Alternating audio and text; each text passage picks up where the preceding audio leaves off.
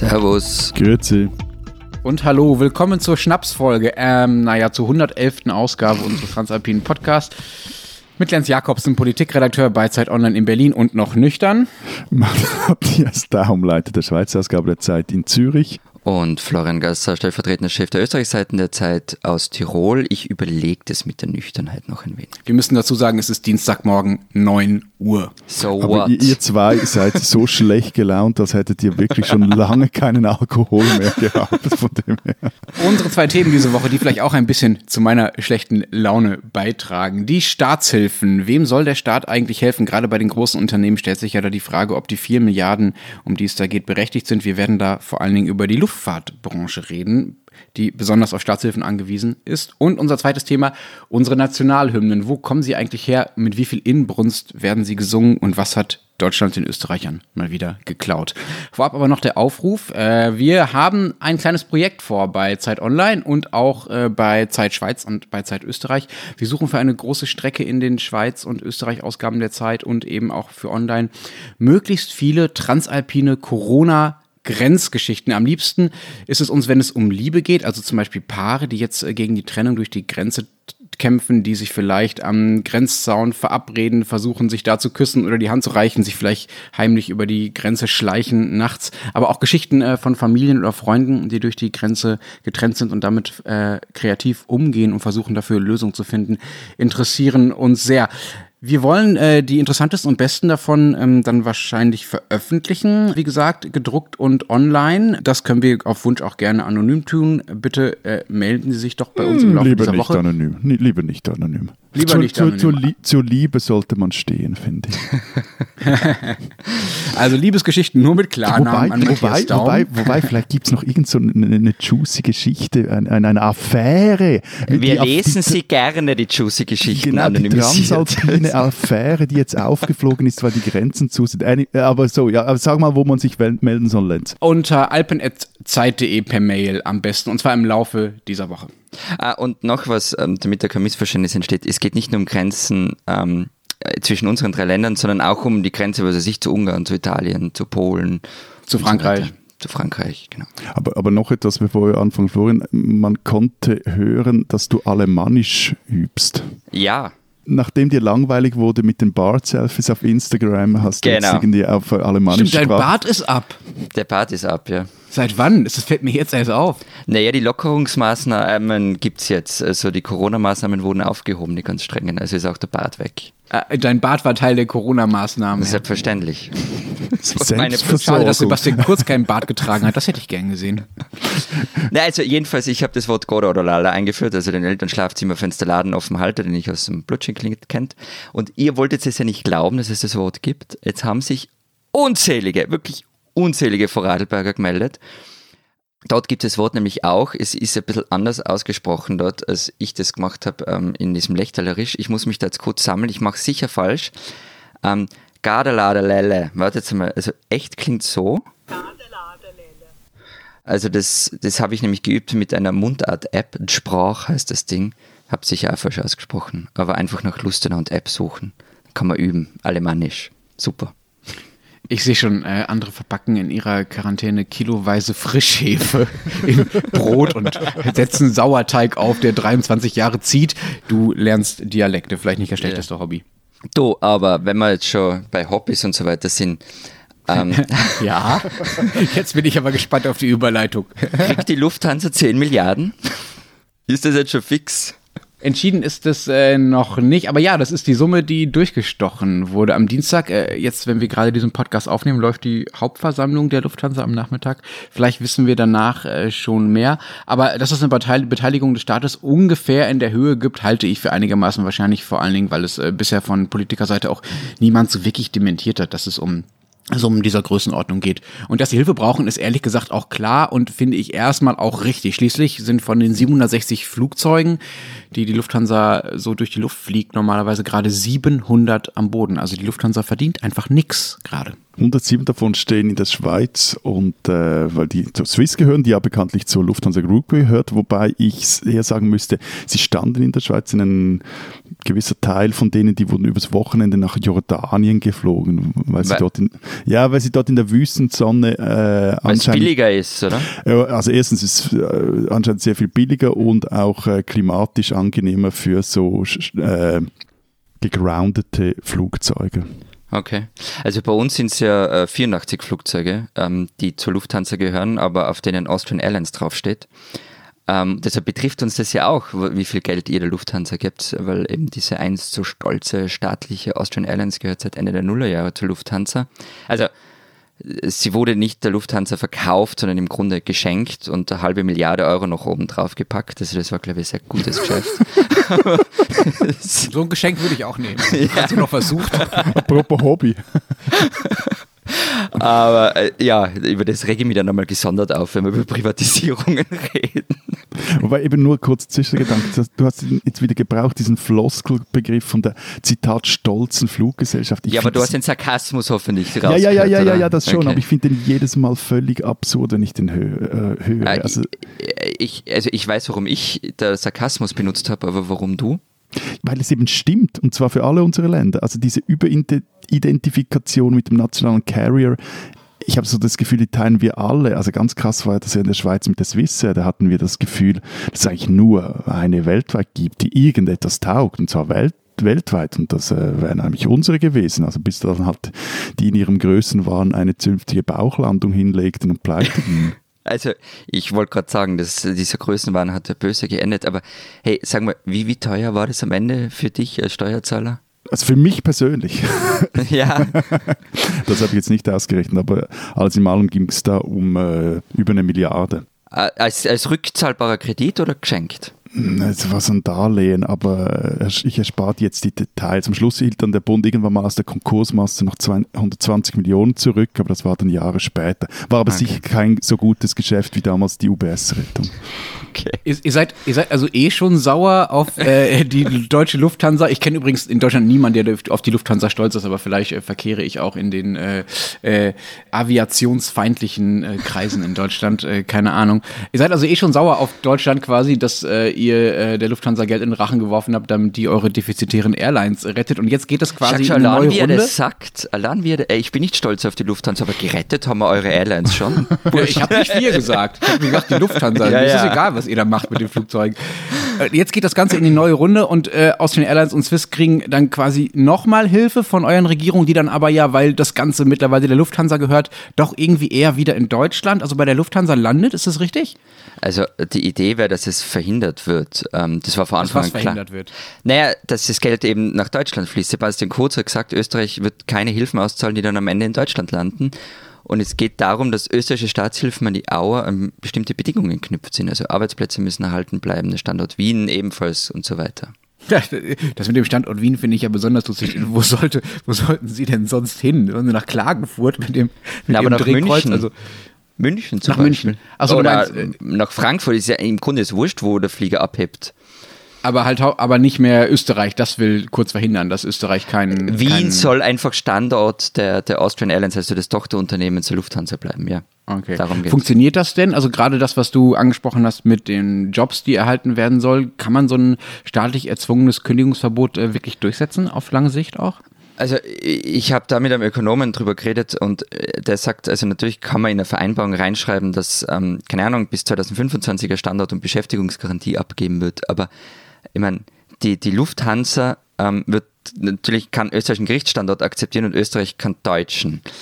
Moment, das ging mir jetzt, Moment, das ging mir jetzt zu schnell. Also ja. du meinst, wenn die Lufthansa bzw. Austrian Airlines da was unterschreibt, um diese Hilfe zu kriegen und da rein, da mit unterschreibt, dass sie keine Leute rausschmeißt, mhm. dann kann sie das einfach doch machen, weil es im Zweifelsfall kein Gericht gibt, der sie, dass sie zur Einhaltung des Vertrags verpflichtet, ja? Naja, doch, es, es gibt dann am Ende wird man, also die Vorstellung wäre oder die Idee wäre, dass man sich wahrscheinlich am Ende auf ein internationales Schiedsgericht einigt. Ähm, und wir wissen, wie lange die Verfahren dort dauern, nämlich ganz lang. Und, und noch etwas, und das finde ich fast noch relevanter. Niemand weiß, wie sich die, die Luftfahrtbranche entwickeln wird in den nächsten Jahren. Und wenn die Lufthansa, sagen wir in drei Jahren, dann sagt, Freunde, das mit der Austrian, wir, wir schrumpfen insgesamt und auch die Austrian müssen wir gesund schrumpfen. dann, also ich, ich formuliere es mal so. Ich will nicht Teil der österreichischen Bundesregierung sein, die dann gegen die größte europäische Luftfahrtgesellschaft in irgendeinen Krieg ziehen muss. Wobei dann die, die, die, die, Frage ist, ob es äh, diese größte europäische Luftfahrtgesellschaft in drei Jahren noch gibt, wenn das so weitergeht. Naja, also ohne, ohne staatliche Hilfe sind die nichts mehr. Das stimmt schon, aber bevor, sie, bevor die Lufthansa so klein wird, wird zuerst mal die Austrian sehr, sehr, sehr klein gemacht. Also Also bei, bei uns will ja der Bund der Swiss mit dem, eben auch Lufthansa-Tochter, mit einem Überbrückungskredit von maximal 1,275 Milliarden Franken unter die Flügel greifen. Aber dafür, das ist auch Teil dieses Deals, muss die Lufthansa selber eine halbe Milliarde locker machen. Das sind ja insgesamt auch einfach krasse Summen, oder? Also bei euch geht es so um die Milliarde, also ein bisschen drunter, ein bisschen drüber, was so die Forderungen angeht, beziehungsweise die Zusagen. In Deutschland geht es, wie gesagt, um 10 Milliarden. Ich habe das mal ausgerechnet. Äh, die Lufthansa hat 35.000 Mitarbeiter. 10 Milliarden für die macht 287.000 Euro pro Mitarbeiter. Bei uns ist es nicht ganz so viel pro Mitarbeiter, glaube ich. Also die Auer will 767 Millionen ähm, und allerdings würde da zum Beispiel ein Teil davon, und zwar gar kein geringer, einfach gleich wieder in irgendwelche Pensionsansprüche aus alte Zeiten fließen. Also da muss man schon mal schlucken. Und es, es gibt schon auch sehr viel Vorbehalte dagegen, dass man jetzt Austrian so viel Geld in den Rachen schmeißt. Allem, es geht hier auch um, so um irgendwie die Haltung dieser Gesellschaften. Also bei uns war es wirklich so, die Krise hat noch nicht recht begonnen und schon standen die Swiss-Vertreter irgendwie bei der Politik auf der, der Matte. Das hat sogar ähm, zum Beispiel den zuständigen SVP-Finanzminister in, ähm, im Kanton Zürich irritiert, dass die so schnell nach Staatshilfe ja, ja. schrien. Also. Hm, ich weiß jetzt nicht, ob es, äh, äh, sagen wir mal, in der Sache besser gewesen wäre, wenn sie noch drei Tage gewartet hätten, bevor sie klingeln, sozusagen. Ja, es geht halt einfach so ja, klar. Ja, aber du weißt also schon, Haltung, du weißt ja, wie es also um die Optik immer geht, oder? Ob man irgendwie gleich anklopft und sagt, bitte, bitte, bitte. Oder mhm. nee, sie vielleicht, sagen eh nicht bitte, sondern sie sagen, es steht uns zu, weil wir genau. sind so wichtig. Also, vielleicht haben sie sich, ja. vielleicht haben sie sich ein Beispiel genommen an der deutschen Autoindustrie, ne? wenn wir schon über, über, über Staatshilfe reden und wann die angebracht ist und wann nicht. Also ihr wolltet ja unbedingt über Luftfahrtbranche reden. In Deutschland müsste man eigentlich wie immer über die Autobranche reden. Heute ist äh, großer Autogipfel, also am Dienstag, in dem wir diesen äh, Podcast äh, aufnehmen. Und da haben die Automobilhersteller einfach vorher schon mal gesagt, sie wollen doch bitte wieder eine Kaufprämie. Kaufprämie gab es in der letzten Wirtschaftskrise, in der Finanzkrise schon mal. Im Nachhinein gab es dann Studien, die erwiesen haben, dass diese Kaufprämie gar nicht so viel gebracht hat und ziemlich verschleudertes Geld war. Und jetzt ist die Idee, dass es diese Kaufprämie auch wieder für Verbrenner gibt, obwohl ja eigentlich alle gesagt haben, dass man ganz, ganz schnell auf äh, Elektromobilität umstellen soll und die Verbrenner bis 2030, 2035 eigentlich aus dem Verkehr verschwinden soll. Jetzt heißt es plötzlich, oh, bitte gib den Bürgern noch Geld, damit sie, äh, damit sie wieder unsere alten Diesel kaufen. Also äh, völlig absurde Veranstaltung, auch noch absurder, als das, was bei der Luftfahrtbranche abgeht. Aber das nur als, als, als Seitennotiz. Bei all diesen Hilfen ist ja die Frage, ähm, an, welch, an was für Bedingungen sie geknüpft sind. Also was will der Staat von euren Luftfahrtunternehmen und damit hier indirekt auch von der Lufthansa ähm, dafür, dass er ihnen hilft? Florian, du hattest schon von den Arbeitsplatzgarantien gesprochen. Was gibt es sonst noch? Genau, also im, am Ende des Tages geht es bei der Austrian Airlines wirklich immer um Patriotismus. Es klingt absurd und es ist eben, Matthias hat es vorher schon gemeint, mit der stolzen staatlichen äh, Fluglinie. Ähm, das war ja zum Beispiel auch eine der wichtigsten Bedingungen beim Verkauf der Auer, also Verkauf. ähm, die rot-weiß-rote Heckflosse muss erhalten bleiben. Das hat ein Finanzminister wirklich gesagt. Um, ähm, und das hm. wirkt auch jetzt schon so ein bisschen alles durch. Es, so, so ein bisschen sei es ein ehernes Gesetz, dass jedes Land seine eigene Fluglinie braucht. Also und zu den Bedingungen, also neben dem, was ich vorhin schon gesagt habe, ähm, kommt noch was dazu. Also Österreich will einfach beteiligt werden und zwar nicht an der Auer, sondern an der Lufthansa. Moment, also ihr wollt für eure Hilfe Lufthansa-Anteil, also Sebastian Kurz will einen Teil der Lufthansa besitzen. Finde ich das richtig? Jetzt, da wird jetzt dein Patriotismus geweckt, oder?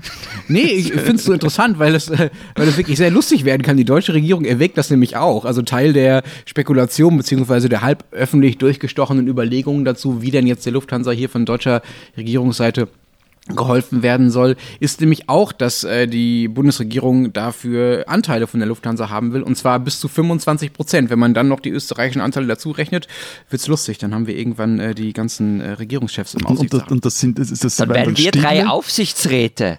Der transalpine Aufsichtsrat der, der Lufthansa AG. Naja, nachdem super. wir so abfällig über den äh, Aviationspatriotismus, wenn das das richtige Wort ist, gelästert wurscht, haben, haben wir, wurscht. glaube ich, geringe Da braucht es eiserne Besen, die da Es braucht aufräumen. Querköpfe in so einem Gremium. Thinking out of the box. Highflyer braucht's da. Aber Wie ist es denn wird- bei euch, Matthias? Was Das wollt wird, ihr? es wird wirklich lustig. Ich habe mir jetzt ähm, das gerade überlegt, weil, weil wir wollen bis jetzt, oder wir, also der, der, der Bund will bis jetzt eben keine Anteile an der Lufthansa. Und äh, er hat das nicht mal, ähm, seine Kredite nicht mal an eine Arbeitsplatzgarantie geknüpft, sondern im Gegenteil an ein äh, Kostensenkungsprogramm. ihr, seid, ihr seid heißt- echt so konsequent cool. Also, wo die Österreicher sagen, bitte schmeißt keine Österreicher raus, sagen die Schweizer, wir geben euch Geld, aber bitte schmeißt ein paar Schweizer raus. Also Serge Gaia, Nur Expats wahrscheinlich. Serge Gaia, Chef der Taskforce zur Rettung der Schweizer Luftfahrt und der oberste Finanzbeamte der Schweiz, der ließ sich in der Sonntagszeitung zitieren wie folgt: Zitat, es gibt keine Beschäftigungsgarantie im Vertrag. Zitat Ende. Und die, äh, was die Schweizer von der Lufthansa erwartet, ist, dass sie das Hochfahren der Flugverbindungen in München, Frankfurt und Zürich, Wien kommt da nicht vor, parallel vornimmt. Und falls die Lufthansa die Kredite nicht bedienen kann, dann gehören Teile von ihr der Schweizerischen Eidgenossenschaft. Das Parlament hat jetzt noch etwas nachkorrigiert und es ist jetzt so, dass äh, Swiss-Mitarbeiter, die entlassen würden, denen soll bei der Umschulung geholfen werden. Hm, Aber das äh, klingt jetzt ehrlich gesagt äh, nicht so, als wäre euch Swiss besonders viel wert, wenn es so Kredite gibt und keine, keine direkten Finanzspritzen. So wichtig scheint sie euch dann die, äh, die äh, stolze Fluglinie dann doch nicht zu Na sein, gut, oder? also ich finde das schon reichlich großzügig gegenüber einem Konzern, der in den vergangenen Jahren mehrere hundert Millionen Franken Gewinn gemacht hat und nach Frankfurt äh, ab, äh, abgeführt hat. Und eben also ein besonders guter Deal ist das jetzt nicht. Also der Bund erhält die marktüblichen Zinsen für diesen Kredit, aber das ist jetzt nicht wahnsinnig viel. Mhm. Das ist das, glaube ich, das deutsche Modell, das, was hier erwogen wird, offenbar ein bisschen geschickter als das, was ihr so vorhabt. Abgesehen davon, dass die Bundesregierung auch nie auf die Idee kommen würde, zu sagen, liebe Lufthansa, schmeißt bitte Leute raus, damit wir euch Geld geben.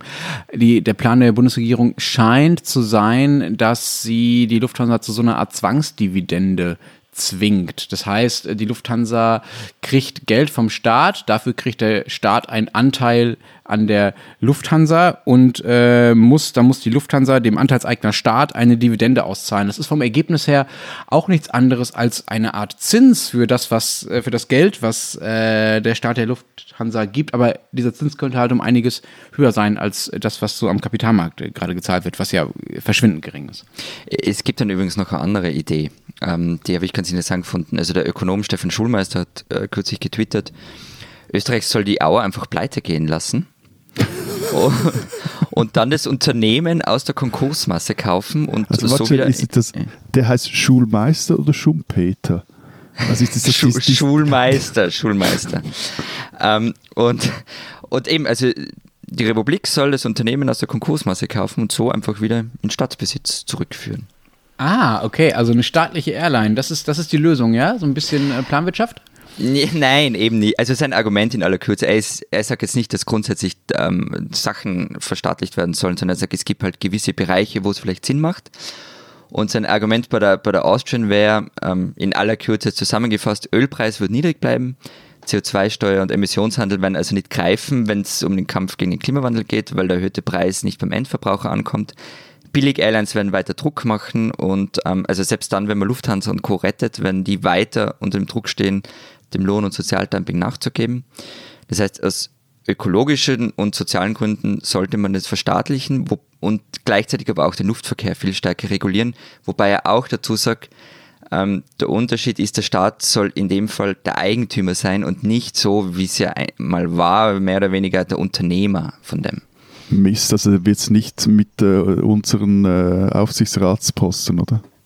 Naja, wir sind ja nicht staatlich. Stimmt, wir sind ja die Wir kommen- Querdenker. Ja, aber, ja. nee, aber wobei, aber eben von wegen äh, stärker regulieren. Also, was ja jetzt vor allem auffällt fällt und was man auch mal betonen muss, dass der, der Luftverkehr zu den am stärksten subventionierten Verkehrsträgern gehört. Also die haben, wenn man Subventionen jetzt mal etwas breiter fasst, haben niedrige, das beginnt bei niedrigen oder sogar inexistenten Kerosinsteuern, geht bis hin zur Umsatzsteuerbefreiung für den internationalen Flugverkehr. Also jetzt hier so zu tun, als würde da ein echter Markt spielen, ich finde das recht gaga. Also da wird schon staatlich sehr dafür geschaut, dass die von ganz vielen Dingen ausgenommen werden und gehärtschelt und gepappelt werden. Und eben mal abgesehen davon, dass ich meine, die, die richtigen Branchengrößen, also viele der, der arabischen oder asiatischen Airlines, die sind entweder staatsnah oder gleich ganz in Staatsbesitz. Und das findest du als Schweizer dann den besseren Weg oder wie? Ich bin ehrlich gesagt ein bisschen enttäuscht, dass du diese, diese Verstaatlichungsgelüste von Herrn Schumpeter, Schulmeister, äh, da so achselzuckend hinnimmst, nur weil das eben in ein paar Ölemiraten äh, schon längst Praxis ist und weil der Markt sowieso nicht so toll ist. Wäre es dann nicht die Zielsetzung, den Markt marktförmiger zu machen. Das hätte ich jetzt äh, zumindest äh, von dir als äh, eher liberal veranlagten äh, Schweizer erwartet. Es gab ja mal äh, auch Gründe, warum die, unsere Airlines, die ja schon auch staatlich waren, warum die mal privatisiert wurden, um sie eben nicht den Interessen der Politikern auszuliefern, sondern nur denen der Kunden. Darum geht's ja bei der, bei der Marktförmigkeit. Ne? Und ich finde ehrlich gesagt die Vorstellung, dass äh, wieder Politiker in den Aufsichtsräten darüber entscheiden, wo beispielsweise welche Drehkreuze entstehen äh, und welche Flugstrecken Strecken eher unangenehm. Ja? Also deutsche Politiker könnten mal auf die Idee kommen zu sagen, ach, wir machen noch ein drittes Drehkreuz in Berlin, da ist ja noch nichts, Berlin ist sowieso wichtig, da wohne ich. Das wäre irgendwie für meine Wähler ja, in Berlin und jetzt, wichtig. Und jetzt entscheiden sie aber Politiker, wo Drehkreuze sind, indem sie privaten Unternehmen möglichst viel Vorteile verschaffen an diesem Ort. Also mh mm mit eben so Steuerbefreiungen etc. Also Subventionspolitik und direkte Unternehmensführung ist schon nochmal ein Unterschied. Subventions können wir, können wir auch gerne nochmal darüber reden, was da wie angebracht ist, aber äh, Verstaatlichung ist halt einfach nochmal eine Nummer härter. Aber eben, also ich meine, ist, also, was ich interessant finde am Ganzen, dass man das Zeugs mal etwas auch äh, grundlegender nochmals durchdenkt. Und ähm, es geht ja nicht darum, dass dann Herr Scheuer dann im Aufsichtsrat oder Konzernchef der Lufthansa wird und nebenbei, noch ein, ja, nebenbei noch ein Ministerium führt. So.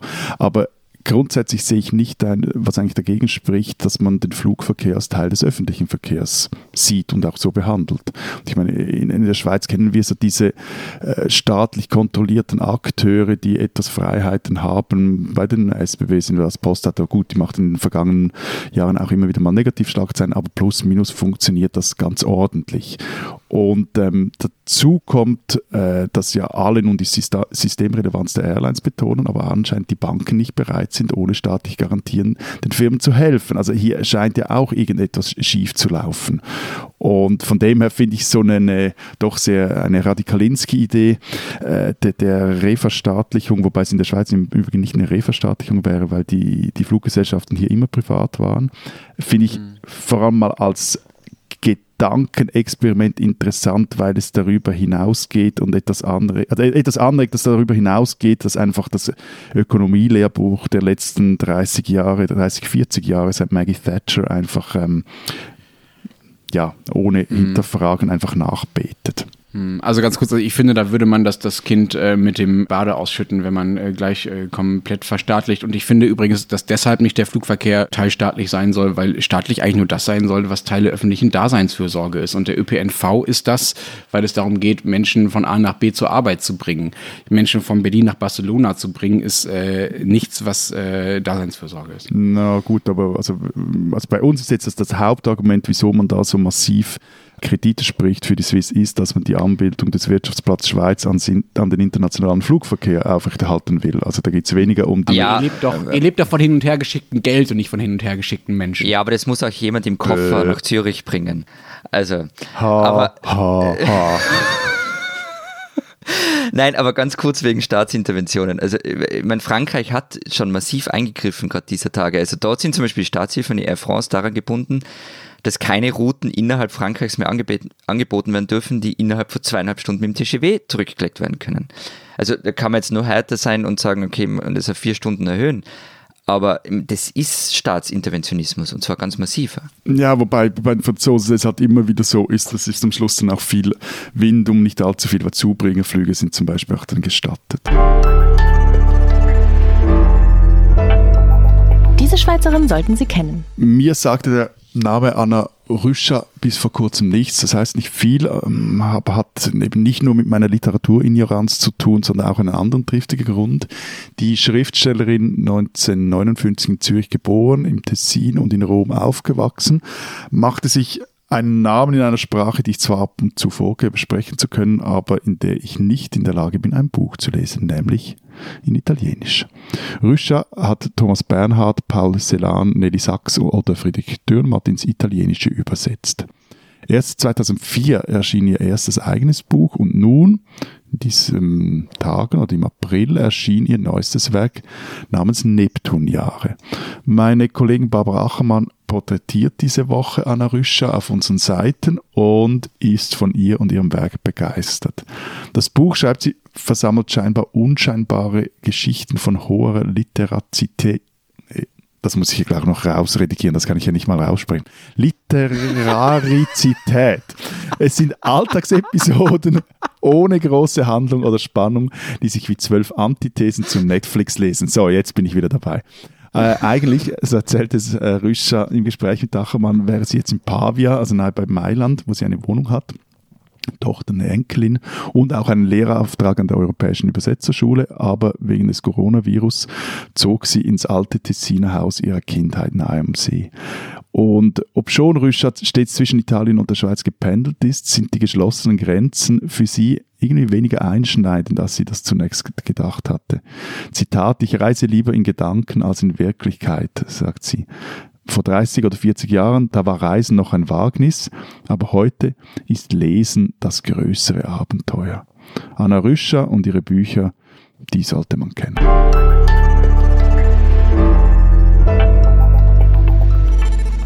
Unser zweites Thema Nationalhymnen und erklärt mir nochmal, wie sind wir bitte auf dieses Thema gekommen?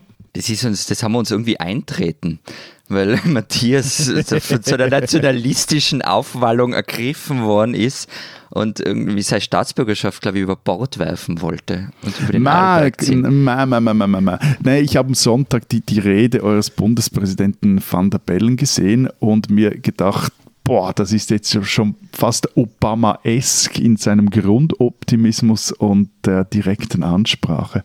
Das ist seit den Ibiza-Tagen bist du nein, länger, länger, länger. Van seit, Jedes Mal. Nein, seit Hofer gegen äh, Van der Bellen ist das schon. Das okay, na gut. Und was hat Herr Van der Bellen jetzt mit, jetzt mit unseren Hymnen zu tun? Er hat doch nicht einfach gesungen, oder? Eine lustige Vorstellung.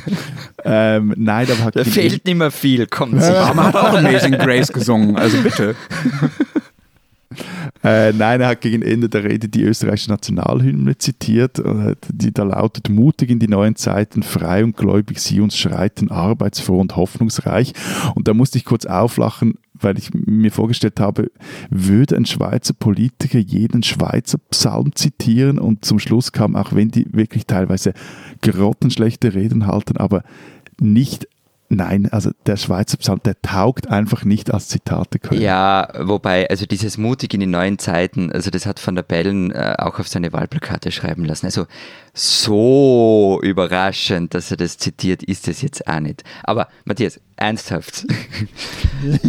ich habe mir ja, nachdem, nachdem das gestern äh, von ich weiß nicht wem beschlossen wurde, dass wir da über Hymnen reden, habe ich mal die Schweizer Hymne angehört. Und ich fand es dann recht mutig von dir, dass wir über unsere Hymnen sprechen, weil die ist schon hässlich.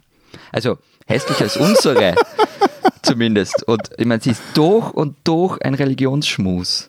Ja, äh, sie, sie, sie, heißt ja nicht umsonst Schweizer Psalm und die wurde auch von einem Zisterziensermönch namens Alberich Zwissig komponiert. Und ah ja, aber wir sind die Katholiken, oder? Nein, nein, es wird noch besser. Sie basiert auf einem Messegesang, den Zwissig 1840 für eine Pfarrinstallationsfeier in der Gemeinde Wettingen im Kanton Aargau komponiert hat. Ah, das war der, das war der schönste klischeehafte schweizerische Satz, den du je gesagt hast, glaube ich. Vom Namen Alberich Zwissig bis zur, bis zur Feind. Aber es ist katholisch ja, und äh, das finde ich. Ja klar, wir haben dann später die, die, die, die, die Klöster zugemacht, aber das, das war dann. ja, so war es schon. Nein, aber eben, also ähm, der, der, der Psalm ist ja schön, aber als Nationalhymne ich finde einfach, ich finde, er taugt weder textlich noch musikalisch. Man mag mir jetzt widersprechen, aber ähm, Nein. Ja, dann, dann sing mal, los. Nein, nein, nein. Also diesen Gefallen tue ich euch nicht, vor allem weil ihr mir ja immer bei Ewig anderen schaut. Gelegenheiten das Singen äh, verbietet. Nein, aber ich meine, der, der, ich kann ihn etwas rezitieren. Also, trittst im Morgenrot daher, sehe ich dich im Strahlenmeer, dich, du hocherhabener, herrlicher. Wenn der Alpenfirn sich rötet, betet, freie Schweizer, betet, eure fromme Seele ahnt, eure fromme Seele ahnt, Gott im hehren Vaterland, Gott den Herrn im hehren Vaterland.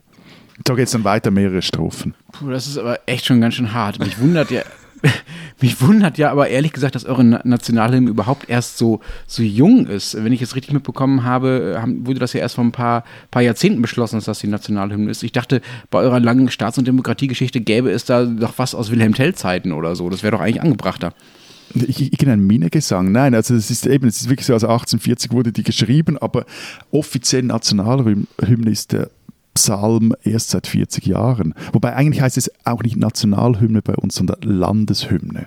Auch so eine Okay, Schweizer Eigenheit. das, aber jetzt, Moment, also ganz ernsthaft. Ihr habt dieses, dieses geschmacklose Lied erst vor 40 Jahren eingeführt. Und also das ist, finde ich, das mal das erste Problem. Und dann das andere, warum das National, äh, Landeshymne heißt und nicht Nationalhymne, okay, bei uns heißt es Bundeshymne, aber also mich verwirrt das Thema.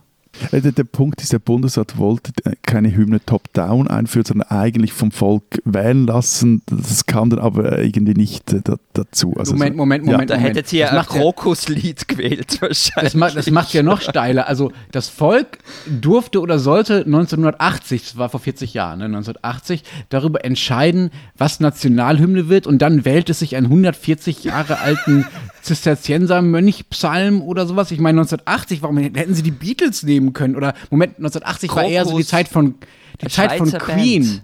Schweizer Ja, Band Krokus, ja, ja, ja. Aber Oder die hätten Gotthard. Queen nehmen können. Super. We are the Champions. Das wäre doch eine super Schweizer Hymne, so vom Selbstverständnis her.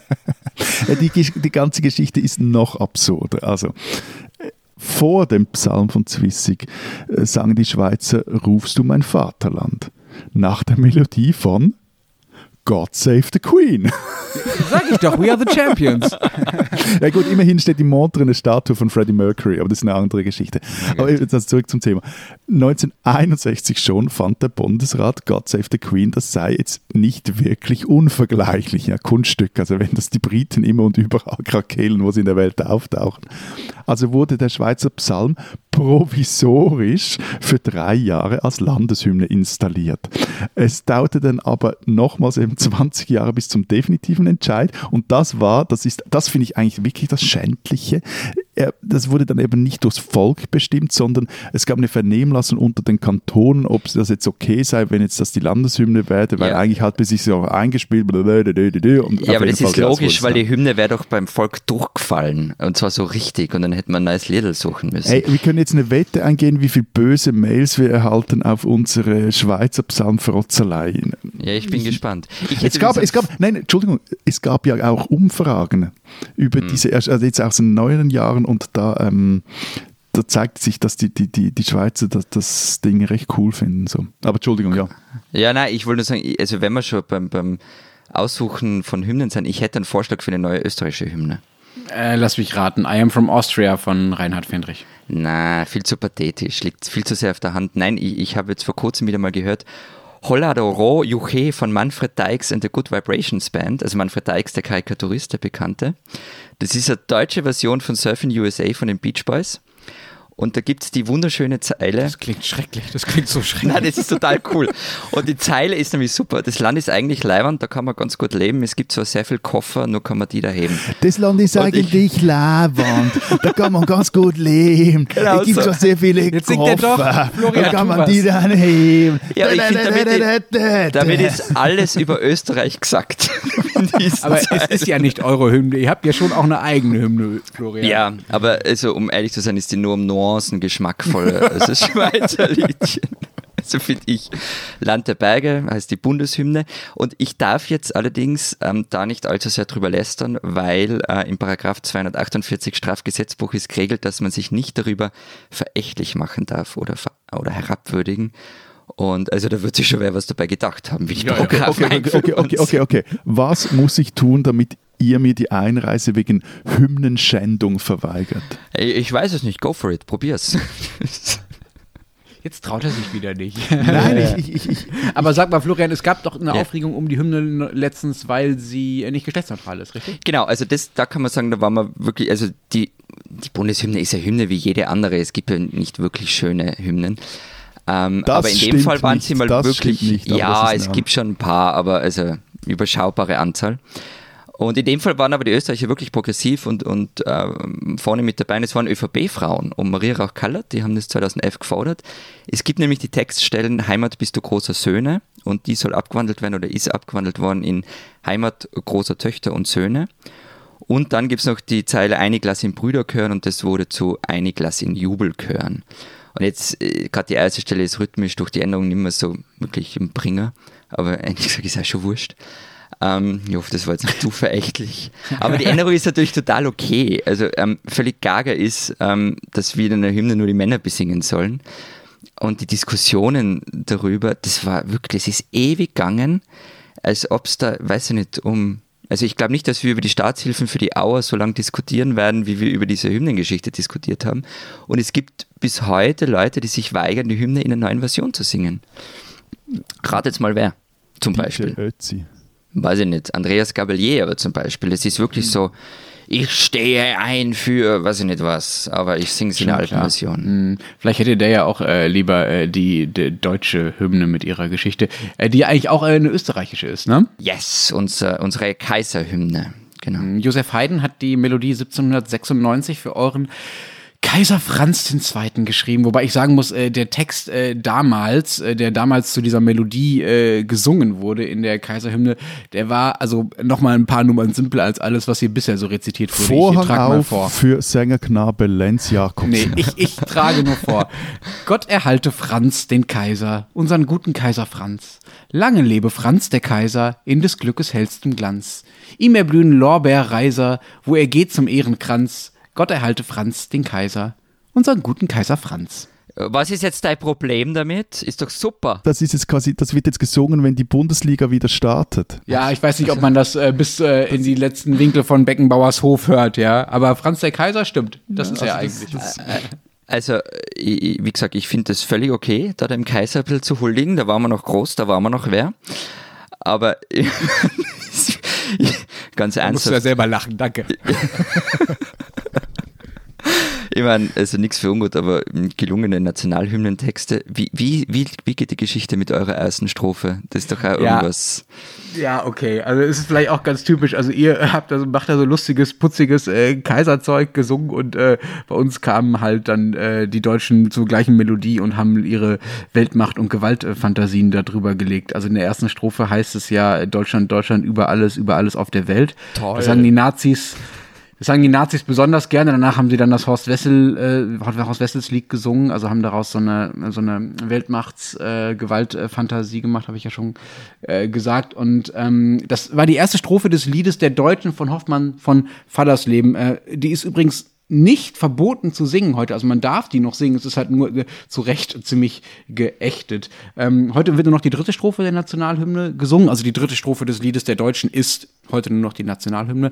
Und die ist ehrlich gesagt mit Abstand die harmloseste. Da ist dann die Rede von Einigkeit und Recht und Freiheit. Was damals doch besonders wichtig war, weil Deutschland damals natürlich eben noch nicht einig war, sondern ja auch viel länger als eure Länder aus äh, vielen Kleinstaaten bestand und später dann ja auch wieder aus zwei Staaten bestand. Also diese Einigkeitsfokussierung macht schon Sinn bei uns in der Hymne. Die beste Version, ehrlich gesagt, unserer Hymne stammt aber von Sarah Connor, die bei einem äh, Fußball-Länderspiel 2005 im Vorprogramm äh, singen durfte, singen sollte, singen musste und vor Nervosität dann statt Blüh im Glanze dieses Glückes sang Brüh im Lichte dieses Glückes.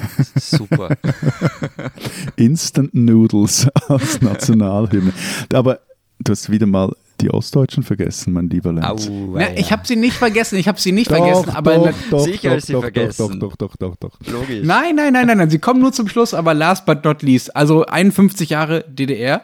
In der Zeit wurde natürlich nicht das Deutschlandlied gesungen und auch nicht äh, Brüh im Lichte dieses Glanzes, sondern Auferstanden aus Ruinen und der Zukunft zugewandt. Und allein diese Textzeile finde ich eigentlich schon schöner als alles, was äh, so in der deutschen und auch jetzt gesamtdeutschen Hymne so steht. Ehrlich gesagt, die DDR hatte zumindest vom Text und von der Musikalität her die schönere Hymne, finde ich. Immer Fast so schön wie die Hymne russische. war schöner. Das ist mal ein Statement. Die spinnen, die Österreicher. Okay, ich habe gerade eben böse über den lahmen Schweizer Psalm gelästert. Äh, zumindest werde ich dafür nicht mit dem Strafgesetzbuch verfolgt. Aber zum einen, eben das will ich jetzt doch mal noch betonen, schätze ich das traditionelle Schweizer Liedgut sehr, zumindest ein Teil davon. Und zum anderen bin ich in diesen Corona-Wochen ungemein froh, hier in der Schweiz zu leben. Und das meine ich für einmal todernst. Klar, auch in äh, Deutschland und Österreich sind die obrigkeitlichen Reaktionen auf die Krise noch verhältnismäßig angebracht und wurde kaum je überbordet. Trotzdem, es ist doch äh, angenehm, dass ich mich jetzt nicht dem deutschen Maskenfetisch beugen muss und vor allem nicht der österreichischen Lust an der Totalüberwachung. Antonella May-Pochtler, eine sehr enge Beraterin von Bundeskanzler Sebastian Kurz, sagte gegenüber der Financial Times kürzlich, dass wir Europäer uns an Tools gewöhnen müssten, die, Zitat, am Rand des demokratischen Modells äh, seien. Zitat Ende.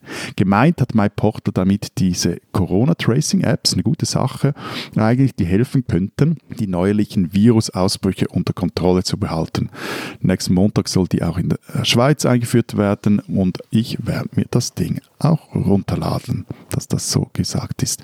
Aber anders als in der Schweiz lässt die Formulierung der Kanzlereinflüsterin aus Wien schließen, dass die App halt eben nicht so freiwillig bleiben wird, wie sie das immer wieder behaupten in der türkis-grüne Regierung, sondern dass halt jeder eine solche App haben wird. Willkommen also in der Brave New Post-Corona World und liebe Österreicherinnen und Österreicher, zum einen mal, ihr spinnt und wenn ihr doch mal wieder wissen wollt, wie Freiheit riecht, dann kommt doch mal über den Arlberg rüber zu uns. Das mit dem Geruch, ähm, naja, kannst, beschreib doch mal in einer der folgenden Sendungen, wie es bei euch gerade so riecht, Matthias.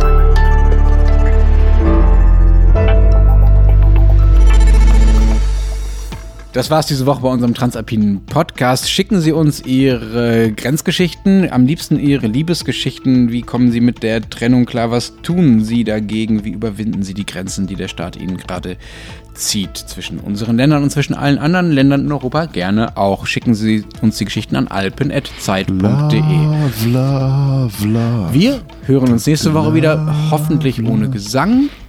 Bis dahin können Sie in der Würde ich nicht versprechen. in der Zeit Schweiz und in der Zeit Österreich lesen, digital und gedruckt, was sonst noch so los ist in den Ländern. Was ist denn sonst noch so los? Wir haben neben dem erwähnten Porträt von Anna Rüscher ein anderes Porträt noch drin, und zwar über den Herrn Jenny. Und der Herr Jenny, der war jetzt 40 Jahre lang Leiter der Vogelwarte Sempach. Das ist die wichtigste ornithologische Institution des Landes. Der geht jetzt in Pension und mein Kollege Markus Hoffmann ist mit ihm auf Vogelbeobachtungsexkursion gegangen. Und äh, auf den Österreich-Seiten zeigen wir eine Ausstellung, ähm, nämlich The Beginning. Auf diese Ausstellung wartet man in Wien seit Jahren. Die hätte Mitte März eröffnet werden sollen. Eine große Gesamtschau österreichischer Kunst von 1945 bis 80. Die Ausstellung ist fertig, gesehen hat sie niemand. Sie durfte wegen Corona nicht eröffnet werden. Ende Mai ist soweit. Was man dort zu sehen kriegt, sieht man in Auszügen auf unseren Österreich-Seiten mit Texten der Kuratorinnen und Kuratoren. Und wenn Sie wissen wollen, was in Deutschland so los ist, wo es übrigens eine auch tolle, aber ebenso nicht öffentlich zugängliche Hannah Arendt-Ausstellung in Berlin gibt. Wenn Sie wissen wollen, was in Deutschland so los ist, lesen Sie Zeit Online oder den Rest der gedruckten Zeit. Wir hören uns nächste Woche wieder. Bis dahin sagen wir Holararo Juche. Adieu. und tschüss.